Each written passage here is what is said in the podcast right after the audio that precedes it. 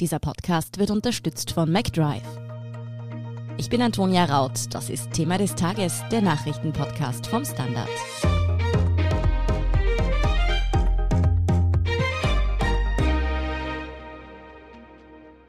Wiens Bürgermeister Michael Ludwig von der SPÖ möchte mit den Neos koalieren. Mit dieser Ankündigung hat Ludwig heute Dienstag für eine ordentliche Überraschung gesorgt. Wieso die Grünen von Ludwig als Koalitionspartner abserviert werden, wie Rot und Pink überhaupt zusammenpassen können und wie fix diese Regierungszusammenarbeit wirklich ist, erklärt Lara Hagen vom Standard. Lara, der Wiener Bürgermeister Michael Ludwig hat heute Dienstag angekündigt, mit den Neos Gespräche aufzunehmen. Auch wenn immer wieder darüber spekuliert wurde, eigentlich hätten die meisten mit einer Fortsetzung der rot-grünen Koalition gerechnet. Wie sehr überrascht dich denn jetzt diese Entscheidung der SPÖ? Ja, also mich persönlich hat es heute gar nicht mehr so überrascht, da doch in den letzten Tagen schon einiges in diese Richtung zu hören war. Aber ich denke, dass es trotzdem noch triftige Gründe für die Grünen gab und sicher viele nicht mit dieser Entscheidung gerechnet hätten deswegen. Vor allem vor der Wahl hätte, denke ich, kaum einer geglaubt, dass es so ausgeht, wie eben heute präsentiert wurde.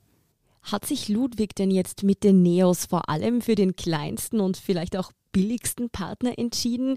Geht es hier der SPÖ auch darum, möglichst viele Stadträte zu besetzen unter Umständen? Naja, den machtpolitischen Faktor, den du hier ansprichst, kann man natürlich nicht von der Hand weisen. Auch wenn Ludwig heute bei der Pressekonferenz das natürlich nicht so gesagt hat. Es ist aber so, in den letzten beiden Regierungen hatten die Grünen jeweils einen Stadtratsposten, den Verkehr, das Verkehrsressort. Dieses Mal haben die Grünen so gut abgeschnitten bei der Wahl, dass ihnen zwei Posten zustehen würden. Den Neos nur einer und der SPÖ sechs. Der einzige Grund wird das alles aber sicher nicht gewesen sein. Da sind die Inhalte glücklicherweise schon noch ein Thema.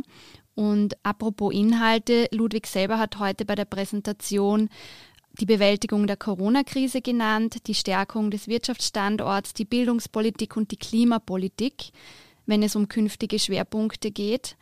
Grundsätzlich kann man sagen, dass es bei diesen Bereichen sehr viele Gemeinsamkeiten zwischen Rot und Pink, aber genauso viele zwischen Rot und Grün gibt. Wieso also nicht mit Grün? Da hat Ludwig gemeint, in der Betonung der Inhalte und der Umsetzung gäbe es durchaus Unterschiede. Ja, dieses Warum jetzt wirklich Rot-Grün nicht mehr zustande kommt, beschäftigt, glaube ich, nicht nur die Medien gerade sehr. Was waren denn da wirklich die Gründe, die jetzt Ludwig vielleicht auch nicht ausspricht? Immer wieder Thema war ja zum Beispiel auch sein anscheinend nicht so gutes Verhältnis zu seiner grünen Kollegin Hebein. Genau, also wie schon angeschnitten, rein inhaltlich passen Rot und Grün super zueinander. Ludwig hat auch heute betont, dass er sich für einen und nicht gegen einen Partner entschieden hat. Die Koalition habe gut funktioniert und er will dieser keine Steine nachwerfen. Aber natürlich ist das eine ganz klare Absage an die grüne Chefin Birgit Hebein, die immerhin das beste grüne Wahlergebnis eingefahren hat. Das darf man nicht vergessen. Ludwig wird eben nachgesagt, wie du schon ganz richtig gesagt hast, dass er nicht das beste Verhältnis zur grünen Chefin hat. Er selber spricht da immer von einem professionellen Verhältnis. Wärme strahlt dieses Statement aber jetzt auch nicht unbedingt aus. Probleme gab es beispielsweise im Sommer, als Birgit Hebein gemeinsam mit dem Bezirksvorsteher des ersten Bezirks Pläne für die autofreie City präsentiert hat, mit vielen Ausnahmen. Der Bürgermeister hat dieser Idee dann eine ganz klare Absage erteilt, woraufhin Birgit Hebein ihn mutlos genannt hat. Also das sind schon keine idealen Voraussetzungen für eine Zusammenarbeit. Ja, laut Umfragen würden aber trotzdem dreimal so viele Wienerinnen und Wiener in etwa eine Fortsetzung von Rot-Grün befürworten, als eben eine rot-pinke Koalition Rückhalt in der Bevölkerung hätte.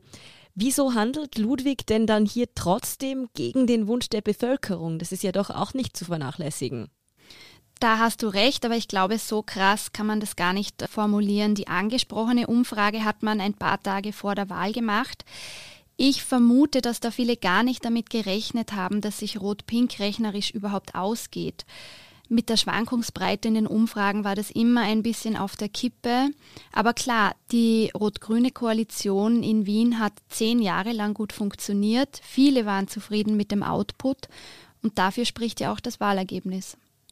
Ist eine Zusammenarbeit zwischen den Sozialdemokraten und den Neos jetzt eigentlich rein ideologisch betrachtet mal nicht doch sehr ungewöhnlich? Wie geht es denn da zum Beispiel bei Themen wie, sagen wir, Privatisierung überhaupt zusammen? Da gebe ich dir auch recht. Ungewöhnlich trifft es tatsächlich gut. Es wird schon einen Grund haben, wieso Ludwig heute bei der Verkündung extra die Zusammenarbeit mit den Sozialpartnern noch betont hat, bevor er die Koalitionsgespräche mit den Pinken verkündet hat. Denn natürlich gibt es bei den Neos einige Positionen, die mit der klassischen Sozialdemokratie nur sehr schwer vereinbar sind. Die Pinken treten zum Beispiel vehement für ein Ende der Pflichtmitgliedschaft bei den Kammern ein. Einer Arbeitszeitverkürzung können sie gar nichts abgewinnen. Im Mietrecht gibt es ganz große Unterschiede zwischen den beiden Parteien. Ich glaube, wenn man einige der Aussagen des pinken Sozialsprechers Gerald Loacker den Wiener Genossinnen und Genossen nochmal zu Gemüte führen würde, dann wäre die Aufregung schon recht groß. Aber in Wien haben die Pinken im Wahlkampf und auch nach der Wahl Schwerpunkte betont, wo sie mit der SPÖ schon recht gut zusammenpassen. Da war keine Rede von Privatisierungsplänen zum Beispiel. In der Bildung und beim Klimawandel, das sind Schwerpunkte, die sie betont haben, da können sie gut miteinander. Sie haben aber auch immer ganz klar gesagt, dass es mit ihnen keinen Kuschelkurs in einer möglichen Stadtregierung geben wird und sie Ludwig auf die Finger schauen wollen. Ja, die Pinken haben also schon früh genug klargestellt, dass sie unbequem sein wollen in einer Regierungszusammenarbeit. Wie fix ist es denn dann jetzt überhaupt, dass es wirklich zu dieser Koalition zwischen Roten und Pinken kommt? Also Ludwig hat immer betont, dass er im Sinne der Wienerinnen und Wiener rasch eine Regierung bilden will und nicht lange verhandeln will. Erfahrungswerte dazu gibt es keine. Es sind ja seine ersten Koalitionsverhandlungen als Bürgermeister. Sein Vorgänger Michael Häupl hat 2015 und 2010 jedenfalls immer circa bis Mitte November verhandelt. Dann war er fertig und Ende November war dann die Angelobung schon. Das ist auch dieses Mal der Plan. Bis zum 24. November muss sich der Gemeinderat konstituieren und da sollte die Regierung dann schon stehen.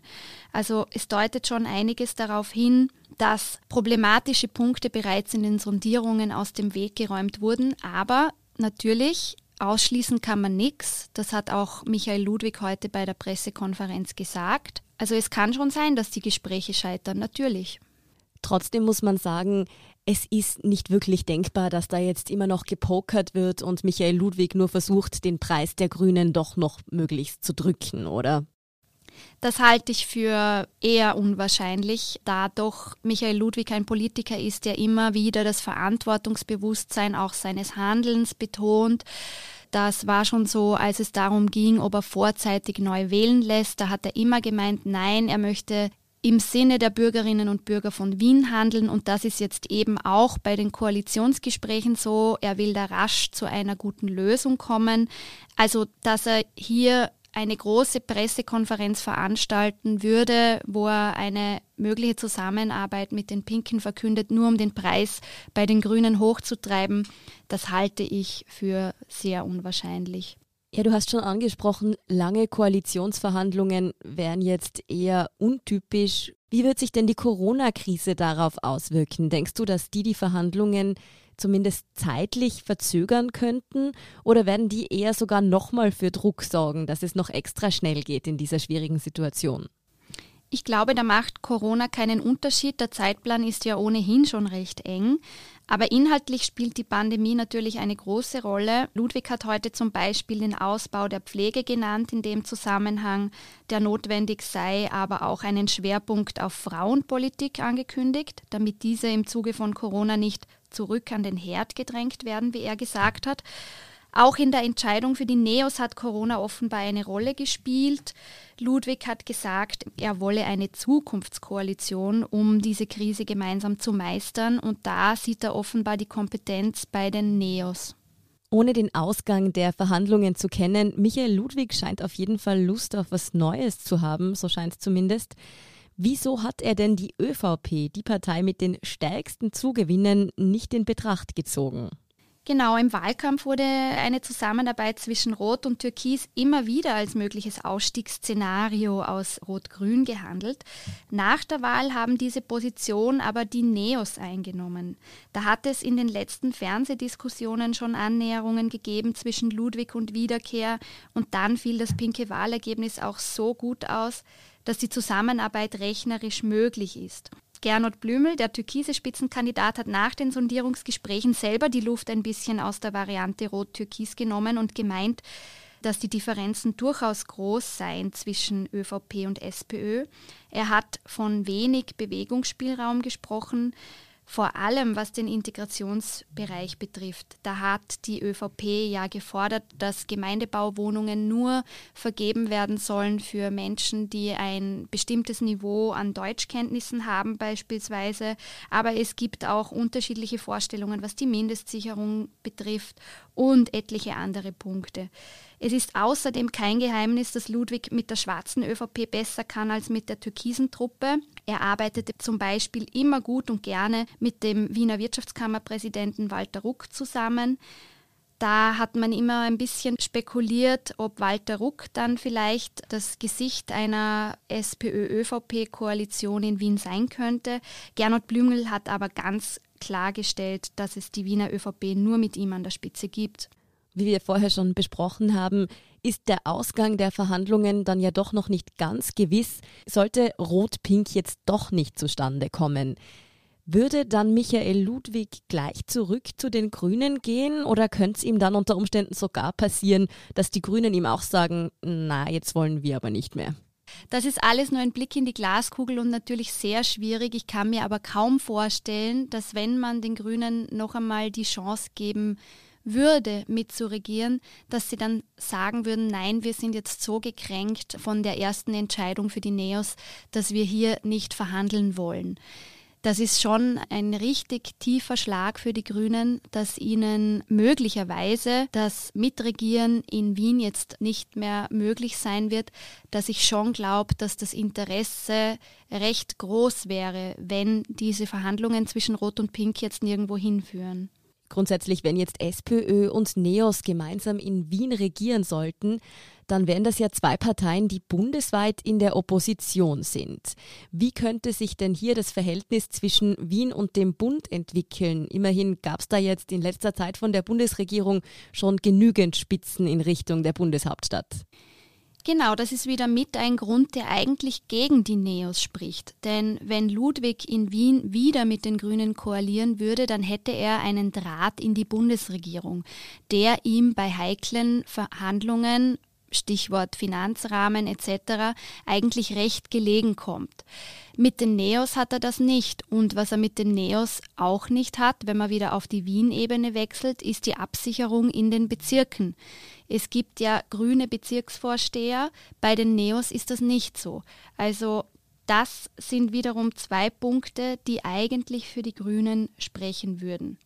Also auf jeden Fall ein ziemliches Experiment, auf das sich der SPÖ-Bürgermeister von Wien da jetzt mit den Neos einlässt. Ich bin gespannt, wie es weitergeht. Vielen Dank, Lara Hagen, für diesen Überblick. Danke dir, Antonia. Wir sind gleich zurück.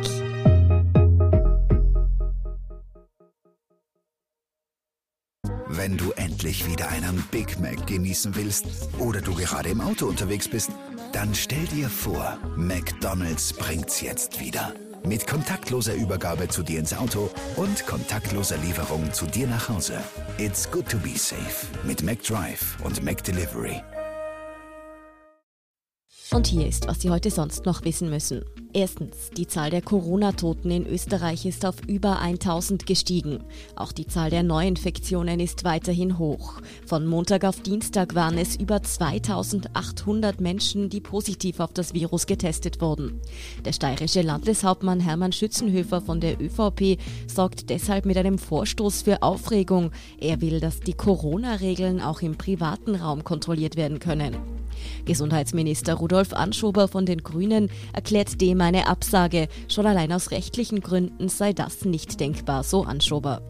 Zweitens, Amy Coney Barrett ist in den USA vom US-Senat als Höchstrichterin bestätigt worden und daraufhin auch gleich nominiert. Die als erzkonservativ geltende Connie Barrett folgt Ruth Bader Ginsburg als Höchstrichterin nach, die eine Ikone der Linken und Liberalen in den USA war. Da die Nachbesetzung der Supreme Court Richter in den USA dem Präsidenten obliegt, wählte Donald Trump eine klar als republikanisch zuordnbare Kandidatin. Connie Barrett ist zudem erst 48 Jahre alt. Das ist vor allem deshalb relevant, da die US Supreme Court Richter auf Lebenszeit bestellt werden. Und drittens, Studierende in Österreich könnten in Zukunft eine Mindestleistung an der Uni erbringen müssen. Eine geplante Änderung im Studienrecht sieht vor, dass Studierende mindestens 16 ECTS pro Studienjahr, also im Schnitt 8 ECTS pro Semester erbringen müssen. Dafür wäre dann aber eine Beurlaubung ohne Grund möglich, was es bisher ja nicht gibt, und zwar für maximal zwei Semester, in denen diese Mindestleistung dann nicht erbracht werden müsste. Mehr dazu und die aktuellsten Informationen zum weiteren Weltgeschehen liefert Ihnen wie immer der Standard.at. Um keine Folge von Thema des Tages zu verpassen, abonnieren Sie uns bei Apple Podcasts oder Spotify. Unterstützen können Sie uns mit einer 5-Sterne-Bewertung und vor allem, indem Sie für den Standard zahlen. Alle Infos dazu finden Sie auf abo.derstandard.at und dst.at supporter. Danke für Ihre Unterstützung. Ich bin Antonia Raut. Baba und bis zum nächsten Mal.